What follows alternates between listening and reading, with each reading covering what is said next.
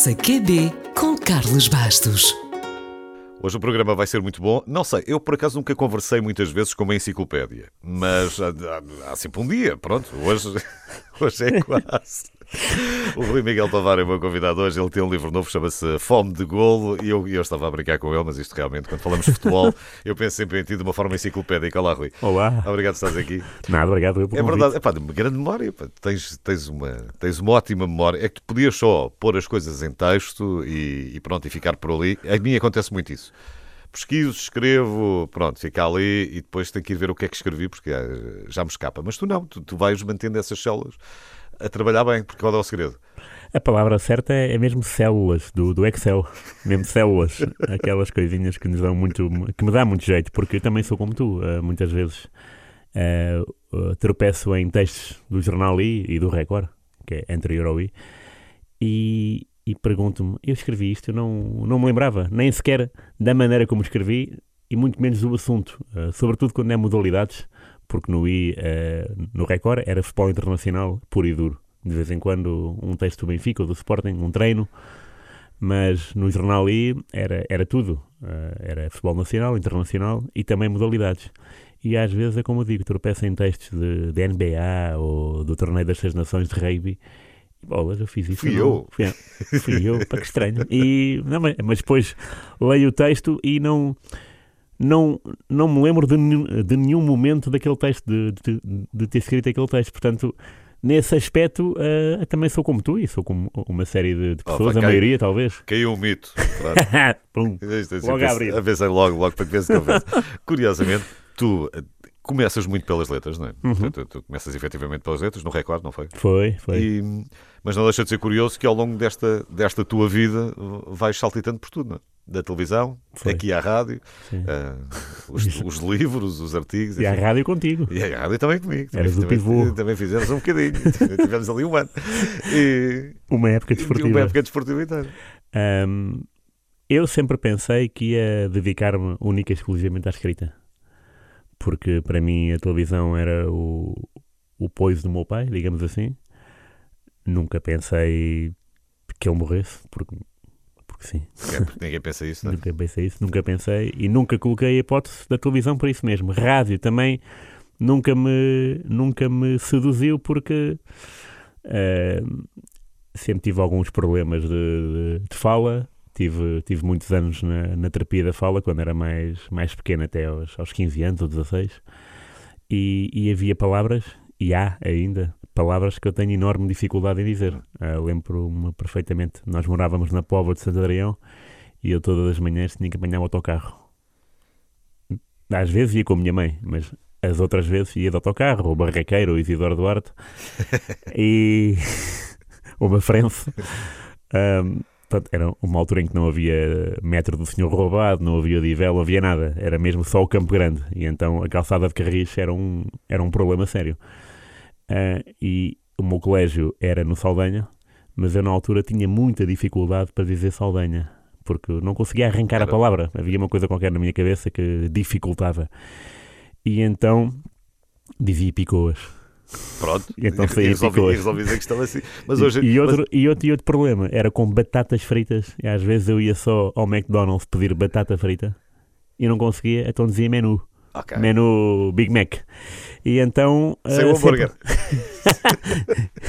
pois, antes, antes fosse, mas não, mas não consegui dizer. Chegava, treinava na fila, batata frita, batata frita, e chegava à minha vez e não conseguia dizer. Portanto, nunca pensei na rádio por esse, por esse registro uh, de não ser um grande falador e a, a, televisão por ser o, o, lugar do meu pai. Então pensei, vou-me dedicar à escrita e, e, é isso que eu realmente gosto, embora dê muito mais trabalho, porque uh, a televisão e a rádio permitem-nos falar e pronto, e o assunto está, está arrumado.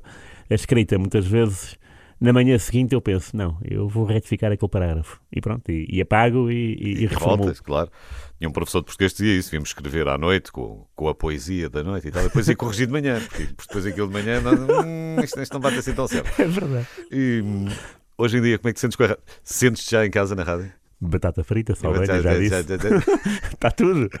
Não, não, sim, muito. Uh, também uh, comecei aqui, e aliás, só aqui é que eu falei ainda, de forma, de forma regular.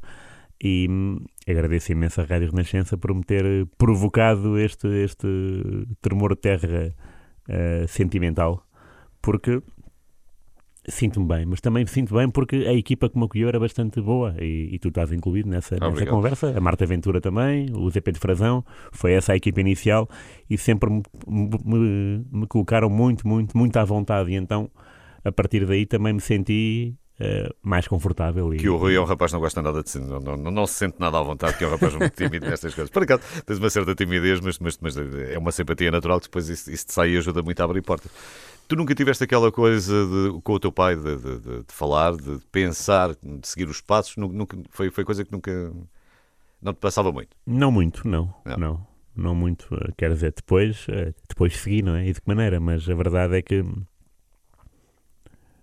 eu queria ser jornalista, mas nunca foi um, assim, um, nunca foi um sonho muito, até aos 16 anos, 17, nunca foi uma coisa que me, que me agarrasse muito, até porque a minha escrita nada tem a ver com a de agora. É, aliás, o meu primeiro dia do Record, o meu primeiro, segundo, terceiro, quarto dia, eh, em novembro de 95, eu tinha 18 anos e, e eu leio o que escrevi agora porque uh, o meu pai também colecionava os meus, os meus textos, mesmo que, fossem, mesmo que fosse uma coluna de breves. E eu vejo lá coisas, ei, que coisa, era muito burocrático, não é? Era aquele registro do realizou-se ontem, uh, e então uh, eu cresci, não cresci a pensar que ia ser um jornalista como sou agora. Portanto, cresci a pensar, ok, quero fazer o mesmo do que o meu pai e a minha mãe, já agora, que também é jornalista, que era estar naquele meio, porque eu gostava do meio, sobretudo uh, o meio uh, desportivo, que é o meio, na altura, nos anos 80, onde eu ia, quando eu ia com o meu pai, a RTP era um meio muito masculino, muito do, do futebol e de falar de bola, pronto, e eu gostava disso. Agora, não, nunca pensei que dava este trabalho todo. e essa evolução natural, que acontece também a mesma coisa na carreira dos, eh, dos jogadores, que eu acredito que eles também olham para imagens quando têm 18 anos ou 19 anos e dizem, mas eu fiz isto. Yeah. E depois aos 28 ou aos 30 há de ser uma coisa completamente diferente. Se formos perguntar ao Ronaldo, ele deve dizer claro. que joga muito melhor hoje ah, de, claro. de, do sim, que jogava há 10 sim, anos. Sim, sim, seguramente. É uma, é, é uma evolução natural. Tu, por acaso, pegaste neste, neste fome de golo centraste nos grandes goleadores do, uhum. do, do, futebol português. Portanto, vamos ter aqui golos para, para todos os gostos. Vamos falar, vamos falar sobre isto. É o Rui Miguel Tavares que está cá hoje. É um novo livro do Clube de Autor que dá um grande presente de Natal. Isto sou eu a dizer. vamos conversar mais já a seguir.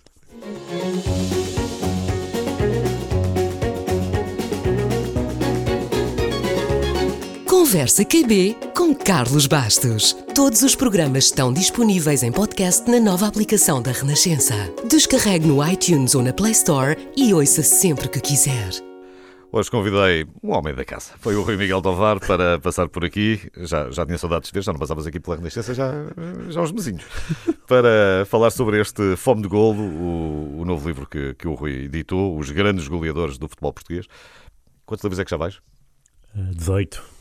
Este é o 18. É, pá, mas quem é que está a contar? depois o problema começa a ser os, começam a ser os temas. Há muitos, há, há muitos ainda por, por descobrir eh, e por, e por escrever. Um, este tema uh, saiu da cabeça do, do editor do Clube do Autor, o António Lobato Faria. Estávamos ali em agosto, na ressaca da volta a Portugal. Uh, ele, uh, tivemos uma reunião ali no, no Clube do Autor e estávamos a pensar em temas, temas, temas e ele saiu-se com este, com este tema. Na altura não era, não era 20, era só estabelecer o tema e a partir daí depois o número. O número depois saiu naturalmente, 20. Eu admito que ao 11 queria acabar o. Epá, vamos fechar já 11, número do futebol. Exato, mas tinha que ser um número redondo, não. Mas... É. Se, se tivesse ficado 13 ou 14, também ninguém levava mal, não é? Não, não, mas 20 também dava. Eu gostei muito de, de fazer o livro, embora na, na altura tivesse sido duro no início, porque vinha do Mundial e da volta a Portugal e achava-me com, com saúde para, para escrever o livro em, em três tempos. Mas o primeiro mês, que foi o de setembro, foi uma ressaca total. Não, não consegui desenvolver assunto nenhum. E aí tive que me voltar para as células, as tais do Excel, porque aí é um trabalho mais burocrático e que se faz de uma forma mecânica e não tão não, não é como escrever um texto para o teu ou do Eusébio, em que uma pessoa tem que estar concentrada e tentar fazer cada parágrafo o melhor de si. Enquanto que o Excel... uma Então tiveste tá- aqui é só a compilar, a compilar dados. Sim, também, também, foi, foi. Essa primeira fase foi, foi importante para que depois eu também pudesse eh, escrever mais à vontade e com mais, eh, com mais eh, de informação, porque de facto são goleadores por excelência, ficaram alguns de fora, claro, eh, mas os 20 que, que escolhemos, eh, se fosse agora voltaria a escrevê-los. Eh, e adorei o desafio porque escrevi sobre jogadores que, que queria escrever há muito tempo e que não têm e que não, e que não, não são nomes muito divulgados aqui em Portugal, como o Jorge Mendonça, por exemplo, que foi o primeiro grande jogador português lá fora, embora tenha feito só uma época cá em Portugal no Braga, depois fez o resto em Espanha no Deportivo, no Atlético Madrid, onde foi um, um senhor e até foi designado no final do século XX como o segundo melhor estrangeiro do Atlético Madrid. Isso tem, tem muito que se diga, sobretudo porque pensarmos, se pensarmos que o Futre foi capitão do Atlético Madrid e não está nesse, nesse top 2, digamos. Eu pensava que ias dizer que o Futre era o primeiro. Não, o primeiro é um, é um africano, aliás, o, Jorge Mendonça também é africano, mas este é mesmo africano, é um marroquino, eh, e segundo o Jorge Mendonça. Portanto, tem aqui, eu sempre quis eh, escrever sobre ele, e quando o António me falou eh, dos 20, eu pensei logo em, em incluí-lo, eh, desse, desse como desse, eu tinha que meter o Jorge Mendonça, e de facto eh, consegui. E, e- e deu muito gozo, cada, cada goleador tem 15 mil caracteres, é muito para escrever mas também é verdade, se é verdade que à partida são muitos caracteres, também a outra verdade é que no fim eu, eu tive sempre a cortar. certo. É que depois ainda uma tinhas pessoa- mais para dizer. Uma pessoa depois empolga-se, pum, pum, pum, e, e, e às tantas pensa, e agora pá, já, já tenho 12 mil e não cheguei ainda à melhor fase. E então. eh, É, pá, mas eu não posso deixar é isto fora, não posso deixar de contar este episódio. Então, mas isto foi muito... Nem mais, nem mais, nem mais. E Jorge Mendonça, por acaso, é, é- tem muitos episódios eh, caricatos, barra engraçados, e, hum, e lá está, eh, incluí-los todos naqueles 15 mil caracteres foi uma tarefa Pá, para árdua. mim é uma surpresa, desculpa. O Futre não, não, não, não ne- logo, não sei se calhar está no top 3, aparece logo em terceiro lugar, mas, É provável, sim. mas não estar logo no topo da lista dos melhores estrangeiros de sempre do Atlético Madrid. Pá, pessoal, vamos ver. Dou com a equipa às costas ali zero em temporadas. E, eu gostei muito dos títulos, porque tu tens, eh, tens títulos engraçados eh, que à partida te fazem logo querer e pesquisar um bocadinho mais, que é, sei lá, o José Águas, eh, o datilógrafo da Ford. Ele efetivamente trabalhou na Ford? Era Era, datilógrafo? sim, era, Foi. era, foi, foi. Ele, hum, portanto, ele estava no Lubito, eh, Angola, não... O futebol era uma paixão desde cedo, só que eh, era jogador a, a- a part- em part-time, eh, em full-time era, era dactilógrafo. Um pouco, um pouco também como o Rogério Pipi, que trabalhava no, também na Fora, no, no stand da Fora, ali ao pé da avenida, entre a Avenida do Brasil e a, e- a do Rio de Janeiro. Ah, mas o Zé Águas ah, era, era- trabalhava no Lubito e de repente o Benfica foi lá fazer uma, uma digressão de final de época. Ele, ele, Zé Águas, foi incluído na seleção do Lubito que jogou com o Benfica e marcou dois golos. E atraiu a atenção do, do, do treinador inglês, o Ted Smith. E no jogo seguinte do Benfica, nessa digressão, o Zé Águas já estava de Benfica. À Benfica. Já estava. Já estava, portanto, também esse, esse lado eh, de apaixonado, eh, sentimental do futebol que se perdeu, porque já não é assim. Né? Já não existe, não é? Já não existe. Tu não chegas, não vês um jogador eh, Exatamente. que ainda por cima trabalha não sei onde e no dia a seguir está na equipa profissional. Não existe. Nem mais, nem mais. E, e, sobretudo mudar de país, de continente, de tudo. Eh, e esse, esse lado eh, amador, digamos assim, eh, é, é muito interessante e, e- e a história do José Águas é essa. E é muito... E é curioso lembrar-o como dactilógrafo, não é? Um, um, um jogador que levantou duas taças Esses campeões campeões como capitão. E marcou nas duas finais. É o único português que, que até agora tem, o, tem uma média de, de um gol por cada final europeia. É meritório. vezes depois, a Não é? média é É essa. o único. A média é essa. Mas é realmente incrível como é que como é que uma pessoa parece, parece outra vida, não é? Parece, É. é, efetivamente foi noutro tempo, Foi, mas, mas olhando para o futebol parece, parece que foi noutra vida. Não, não- É, é. Aliás, o- basta, basta re- relembrar os anos 80 que pareceram outro. E foram, É, foram só há outro- 30 anos, mas já foi há muito tempo, não é? Também já que estavas a falar do Pipi, o, o Pipi era quê? Era à frente, era vendedor, tinha, tinha, tinha, Era. tinha, sim, tinha sim. pinta de... Era, tinha, tinha, tinha, tinha, tinha lábia, não é? Ele, ele também trabalhava, ele também trabalhava no. Quer dizer, eu imagino que Alcunha se calhar tenha aparecido mesmo por causa disso, todo pipi, não é? Imagino Sim, eu. era, era, era. Ele, ele fez um ensaio para a revista Flama, é uma revista muito do, do social, e ele estava tão elegante que o capitão do Benfica, na altura, uh, chamou o Pipi, pronto, e a moda pegou, e ficou Rogério Pipi. Portanto, uh, quando a gente fala de Rogério Lantres de Carvalho, pronto, eu sei quem é, mas o Rogério Pipi é mundial, é à escala planetária. Uh, e também é um senhor muito interessante que há pouco fez, há poucos dias, há uma semana, fez 96 anos uh, e, que, e que trabalhou na Fora até ao fim uh, da sua vida profissional, até, até meter a reforma, e, e que também tinha esta particularidade que é trabalhava antes da Ford, trabalhava no Grêmio das Carnes, que era ali no, no Recio, e um grande amigo dele do trabalho, lá do Grêmio, era o Peruteu. E então vinham, vinham, digo eu, iam juntos do Grêmio das Carnes, tomavam o mesmo elétrico e iam para o treino. E no Campo Grande, um ia para o lado esquerdo, outro ia para o lado direito. Um ia para a luz, luz que não era luz ainda, e outro ia para o lado. E, e, e, lá está, outros tempos. Né? A, rivalidade, é é a rivalidade fica dentro de campo. Nem mais. E ah, fora, sim, sim, e fora nem mais. é outra conversa. Nem mais. Fome de Gol, uh, os grandes goleadores uh, do futebol português, é este livro cheio de curiosidades que o Rui Miguel Tovar uh, editou agora com o Clube do Autor e que pode servir de leitura ou de presente para o Natal. Conversa QB com Carlos Bastos. Hoje falamos de futebol. O meu convidado é o Rui Miguel Tavares, tem um novo livro, chama-se Fome de Gol. Um livro que está. A capa está logo apetecível, bola na rede, portanto isto é, começa, é logo, começa, começa logo bem. Mas eu gostei da contracapa, porque a contracapa. Nós, nós, quando dizemos eh, que vamos ao baú das recordações, eh, tu aqui estás numa fotografia, é mesmo o teu baú das recordações, não? É um dos. É um dos. o maior, sim, mas, mas como, como baú é, é mesmo, é o, é o meu sofá da, da sala, que tem ali um, um, esconder, um esconderijo, uh, onde estão muitos livros, uh, mas não, uh, não se compara ao, ao escritório na casa dos meus pais. Aí sim tem, tem, tem cassetes VHS, tem DVDs e tem revistas, livros ah, conseguiste, conseguiste convencer a tua mãe a deixar lá ficar ainda. Ah, não. e, fi, e, fica lá muito bem. E fica muito bem. Não Aquilo, de facto, é, uma, é, um, é um real para a vista. Eu sempre que lá vou, uh, perco-me imenso, porque há sempre, há sempre, há sempre livros uh, que eu não dei conta na última vez. E então fico lá a folhear.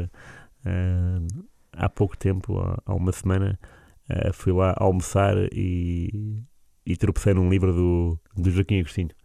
E pronto, estive lá e tiveste uh, volta de... a ler umas, umas passagens para, para me Continuas a comprar muitos livros de desporto? Sim, sim, sim. Tento manter a média de, de um por, por mês uh, de comprar. Uh, tens, comprado, gosto... tens comprado muita coisa em inglês, não é? é, claro, sim. Também compro muito em espanhol, porque é, é uma leitura fácil. Em italiano é, já não é, é tão difícil. Fácil. Em italiano já não é tão fácil. Nada mesmo. Mas, uh, mas às vezes é tentador porque são, são jogadores antigos que fizeram história e que não há em inglês e em espanhol, e então, mesmo que o, que o meu italiano nem sequer seja primitivo, é, é, é pré-primitivo, mas permite-me a linguagem futebolística permite. é diferente da linguagem do dia a dia. Eu estava a apanhar o avião e a Itália e comprar, ah, vou comprar aqui um livro, um almanac do Homem-Aranha. Pensei, quão difícil há de ser. Que é um Homem-Ranho, não é? é, é, é quão difícil há de ser ler o Homem-Aranha não é, não é assim tão fácil é. como isso. Tens algumas que andas ali um bocadinho à, à procura. Claro, claro. Mas, mas, mas, vais colecionando sempre. Ah, sim, sim, tenho. Faço, faço por isso e gosto. O problema é ler. É, comprar é, é Comprar é fácil. é fácil, digamos. Agora, ler, uh, mas aproveito sempre as viagens uh, que se faz uh, de comboio, para o Algarve, para o Porto, quando tenho alguma entrevista com, com um jogador, um com um treinador, aproveito e, e aí sim coloco a leitura em dia. E é maravilhoso, porque, porque há, cada, há cada biografia ou autobiografia, a última maravilhosa foi do Zlatan Ibrahimovic, que aquilo foi. O que eu me ri sozinho com aquilo foi indescritível. Porque é aquilo que ele pensa dele próprio. Eu sou, eu sou um, rei, um rei, sou Deus. Não, rei não chega. É uma, é uma coisa extraordinária. Mas faz parte do encanto dele também. Claro. E, e, e também ah, faz parte da, daquela dúvida. imagem dele. Então, mas falamos dos nossos. Vamos aqui falar dos nossos goleadores. Vamos. Deixa, deixa-me pegar aqui mais alguém. Quer dizer, já, já pegámos no José Águas, o datilógrafo da Ford. Uh, o Torres, que foi o trapalhão irresistível. É, uh, o Torres tem uma história muito bonita porque 21 anos seguidos a marcar, na, a marcar gols na primeira divisão é um, é um recorde Uh, único à escala nacional. À escala internacional, uh, temos o Ryan Giggs, por exemplo, que, que bateu esse recorde. Uh, mas estamos a falar de um, de um jogador que demorou imenso tempo para se afirmar no Benfica. Demorou 3 anos, jogou 3 anos nas reservas. Isso é duro porque uh, nós agora vemos jogadores com 18 e 19 anos a assumir a titularidade como se fosse uma coisa fácil. Não é. O Torres teve que esperar muito tempo. Depois não foi formado no Benfica, foi formado em Torres Novas, portanto há aqui uma, um mérito maiúsculo de, de ter ido do Torres Novas para o Benfica e de, e de se ter afirmado e de ter sido melhor marcador do Campeonato Nacional na mesma, numa equipa onde estava o Eusébio, portanto, que também aqui tem um, tem um peso enorme. Claro. Uh, depois, uh, a vida do Torres não foi tão agradável porque ele foi uh, de enganadíssimo, com, com, com culpa do próprio, e ele, ele admite em algumas entrevistas que dá, uh, porque o, o Benfica, o Estoril e o Vitória de Setúbal, clube do ano passou, uh, nunca, nunca deixaram de lado o dinheiro dele para a segurança social. Então, quando ele acabou a carreira, não tinha nada. Só tinha a segurança social como serralheiro, porque ele era serralheiro. Lá está. Há datilógrafos, há vendedores de automóveis. O Zé Torres era serralheiro. E então vivia com 400 euros nos últimos, nos últimos anos da vida. 400 euros não é nada. Uh, e vivia assim. Uh, e tinha aquela paixão dos pombos, portanto alimentava não só a família como os pombos e isso dá que pensar na, na sacanice que há no futebol, uh, que é imensa, já então era, era imensa, e o Torres o que diz é eu rasgava os meus recibos porque uh, acreditava-me acreditava e bastava-me jogar com, com o Eusébio. Uh, quem era eu para, para, para pensar que o Benfica tivesse a enganar-me, ou, ou o Estoril, ou a Vitória de Setúbal. E foi assim durante anos. Já para não falar que é o homem que nos deu o terceiro lugar e que nos levou ao Mundial do México. Obviamente que quem nos levou foi o Carlos, Carlos Manuel, Manuel com, okay. com, aquele gol, mas ele é, o, é a elo ligação entre os primeiros dois Mundiais, o de 66 e 86. E tem das e frases é um... mais bonitas do futebol, não é? Exatamente. Deixem-me sonhar. Nem mais, é isso. Portanto, eu acho que tem uma figura sempre incontornável. Agora, para não parecermos, estamos só, estamos só aqui a falar do Benfica, para, isto não, para não parecer mal. Temos que virar o disco. Tens aqui o Yazal também, não é? Ah, o Yazal é uma figura. Pá. As coboiadas do índio. É, é. Ele tinha aquela cara de índio, não é? Aliás, a própria Carmen Zé Yazal, que ainda, eh, que ainda hoje vive na Argentina, era uma, era uma atriz de revista, é portuguesa, nasceu no, no interior do país uh, e que foi com ele, conheceu em Lisboa durante a primeira época do Sporting. Casaram e depois, quando ele foi para, para a França, para, para o Marselha e depois e depois acabar a carreira na Argentina, ela esteve sempre com ele e deixou-se ficar por lá, pela Argentina. Portanto, ainda vive em Buenos Aires, era modelo um, e é uma mulher bastante engraçada porque tem muita vontade uh, e, e, fala de uma maneira ainda muito apaixonada do, do Chirola, que era como era conhecido. O Yazalto foi uma figura irrepetível na história do futebol.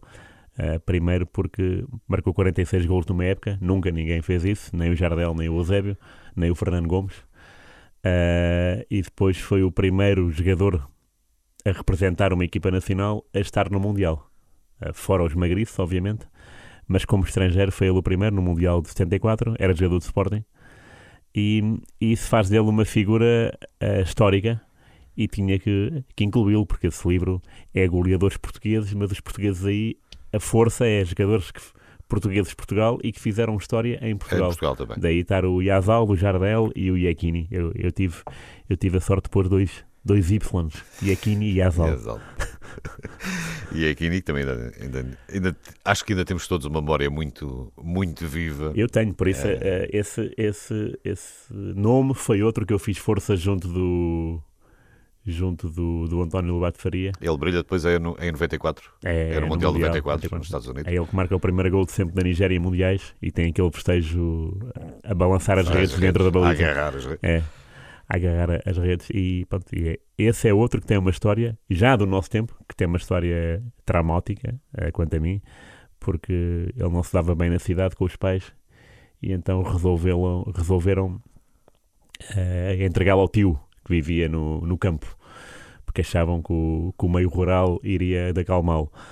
Uh, ora bem, o Iacchini só viveu um ano com o tio, dos 10 aos 11, porque o tio maltratava-o a torto e a direito, e então ele deixou a casa do tio, mas não foi para a casa dos pais com, com vergonha. Então ficou na rua, a viver na rua. E da esmola e da caridade de, de quem passava. Uh, e se pensarmos que isso foi nos anos uh, 70, na Nigéria, é, dá que pensar. E depois, e depois e a Kini, que é aquela figura robusta que levava todos à frente e que marcava gols até, até dizer chega das, das... em três épocas que ele esteve mesmo cá em Portugal, de fio a pavio, ele foi sempre o melhor marcador do campeonato. Duas vezes a segunda divisão e uma da primeira, num clube que não era grande, Vitória de Setúbal. Portanto, também foi outro nome que eu que obviamente que, que há jogadores que merecem lá estar. É uma escolha. Recentes, Jonas, Jackson, é Cardoso, mas Iekini, porque o vi jogar e porque tem essa história tão tão má, tão tão negra, tão, pá, tão difícil, forte, claro. difícil que, que eu quis incluí-lo, pá, tio António. Se estás a falar da nova eu... geração, se calhar ficam para o segundo volume. Se calhar ah, daqui, a, daqui a 10 está. anos, se calhar podes pegar outra vez e, e já entram outros. Se calhar não, são, ah, não são só os 20, são 30. Pronto. Mas aí, é o António, mas aí o António tem que me dar mais tempo para escrever, não pode ser só assim. Fome de golo, os grandes goleadores uh, do futebol português. Ainda não falamos do Bibota, pois não? Falamos já a seguir. O Rui Miguel Tovar é o meu convidado hoje.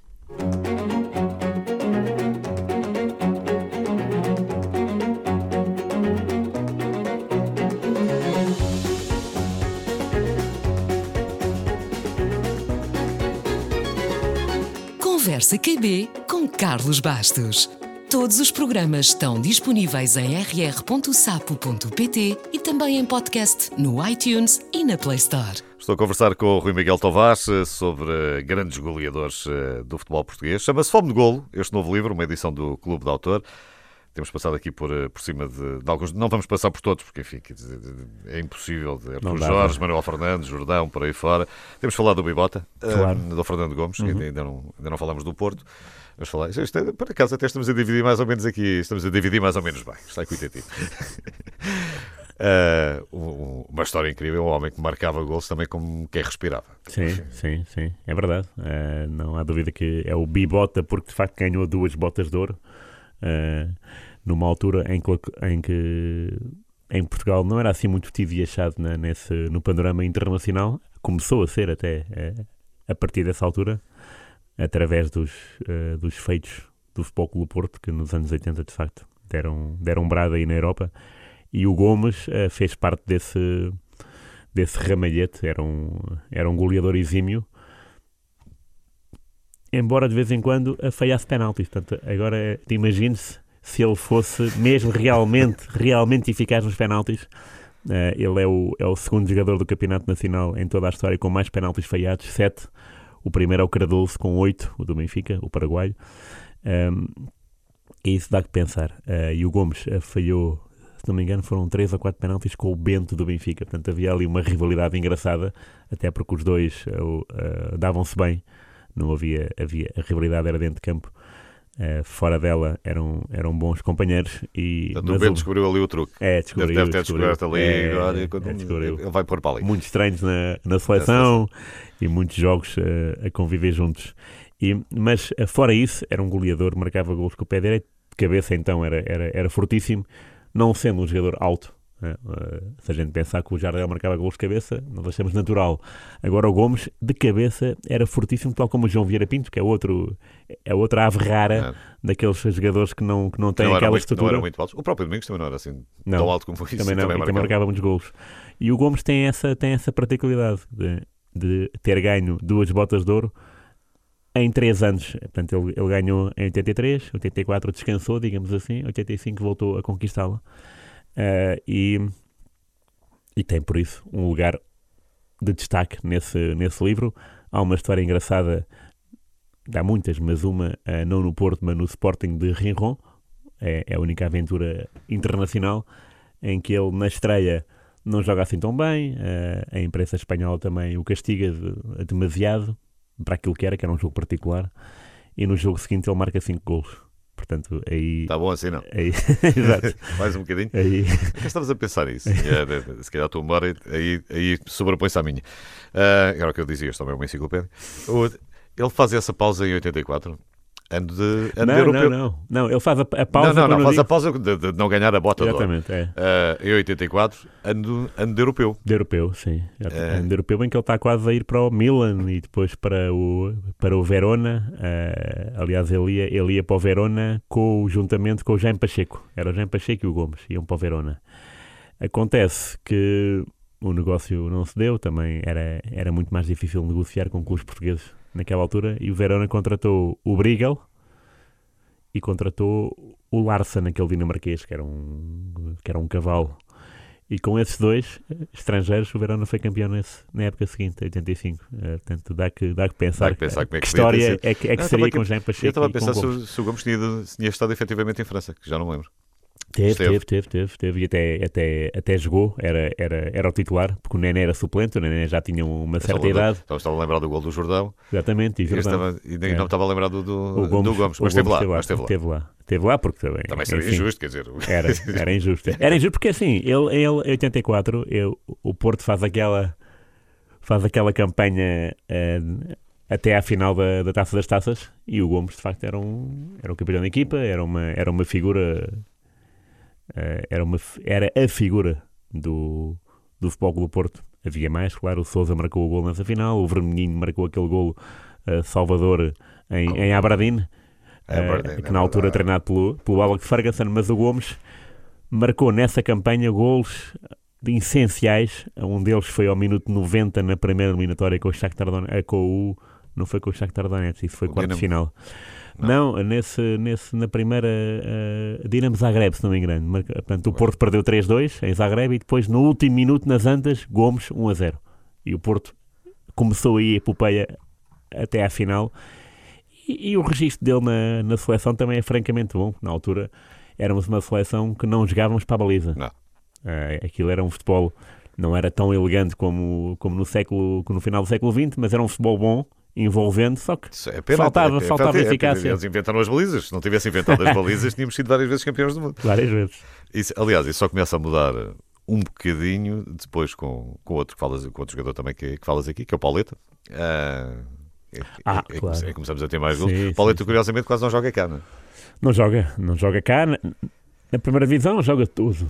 Joga na segunda pelo Estoril e faz muitas épocas eh, nos Açores. Eh, esse, esse para mim é o, é, o, é o maior exemplo de resiliência e de, e de lutar contra, contra qualquer obstáculo, porque é preciso, é preciso pensar que, que nascer e crescer nos Açores nos anos 70 não é como agora. Agora um, um açoriano com 18 anos já veio a Lisboa uma série de vezes. Na altura não era tão, não era tão frequente. Os Açores eram, eram um arquipélago esquecido e pouco divulgado por, Estava lá por Portugal. longe, isolado. Aliás, porque era, era mais frequente irmos aos Estados Unidos do que aos Açores.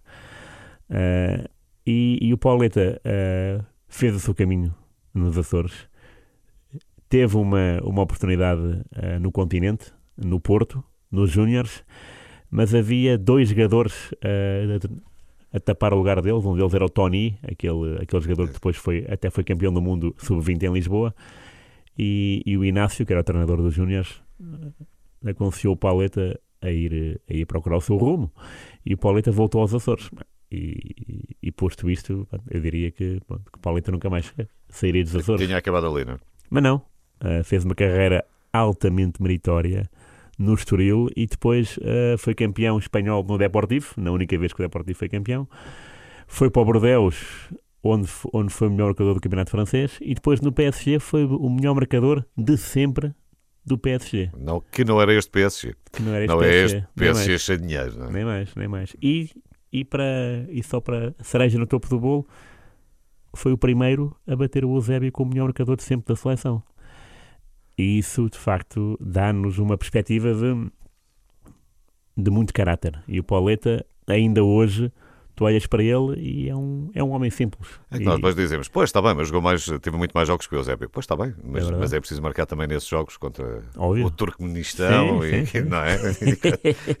É de- Não, é, é- é isso. Estamos a falar de, de quantidade de gols e não de média. Não, não somos assim tão, tão americanos que sei que procuram sempre a média. Mas o Pauleta bateu o recorde. Isso, é uma, isso, era, isso era.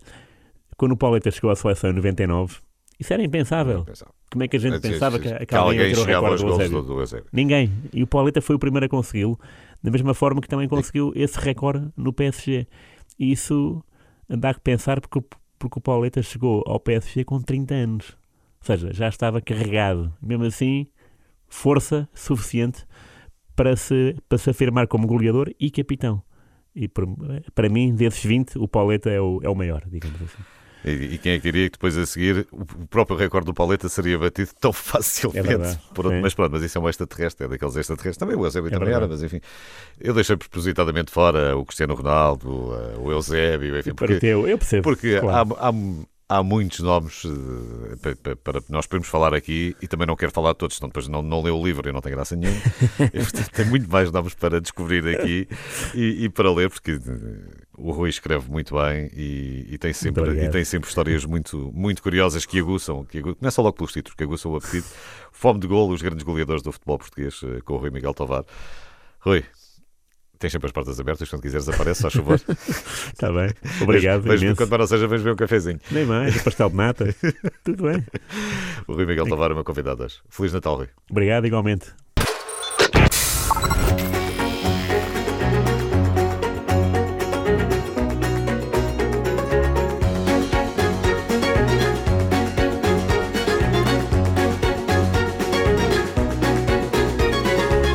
Conversa QB com Carlos Bastos.